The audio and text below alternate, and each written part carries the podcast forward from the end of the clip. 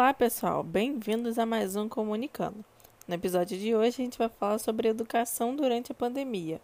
Vamos lá?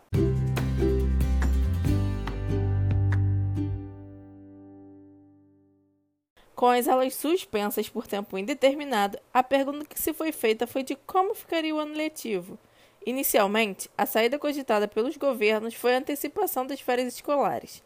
No entanto, após um mês, uma nova realidade se desenhava, a do ensino à distância. A iniciativa, porém, esbarra em uma dura realidade.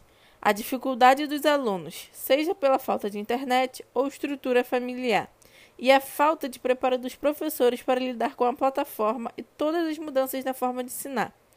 Não são poucas as famílias do mundo vivendo circunstâncias parecidas em meio à pandemia do novo coronavírus. Segundo a Unesco, braço da ONU para a Educação, até 25 de março, 165 países haviam fechado suas escolas por causa da pandemia, interrompendo as aulas presenciais de 1,5 bilhões de estudantes e mudando a rotina de mais de 63 milhões de professores da educação básica. Conversei com a Monique Oliveira, mãe da pequena Sofia, de apenas 5 anos, e ela me contou dos desafios para acompanhar as aulas online. Sofia está tendo aula online desde que começou a quarentena.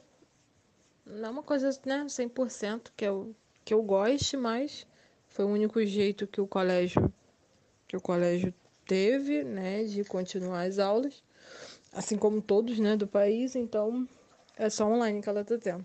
Acho que o maior desafio para mim, não digo nem desafio, eu acho que é um, uma dificuldade, né, é ter que ter que mostrar para elas aulas no celular porque sem computador fica difícil, né? Mas tô tirando de letra, né? Com a minha.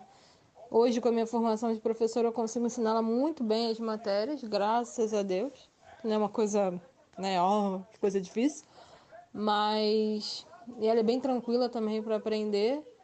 Então tá, tá bem tranquilo, não tô não tô me descabelando, não, como muitos pais por aí têm, têm visto e lido, né? E para vocês não dizerem que eu não dou voz às crianças nesse podcast, eu conversei com a Sofia, que me contou o que ela mais sente falta na escolinha. Eu sinto falta da minha escola, do parquinho, educação física, historinha, da tia.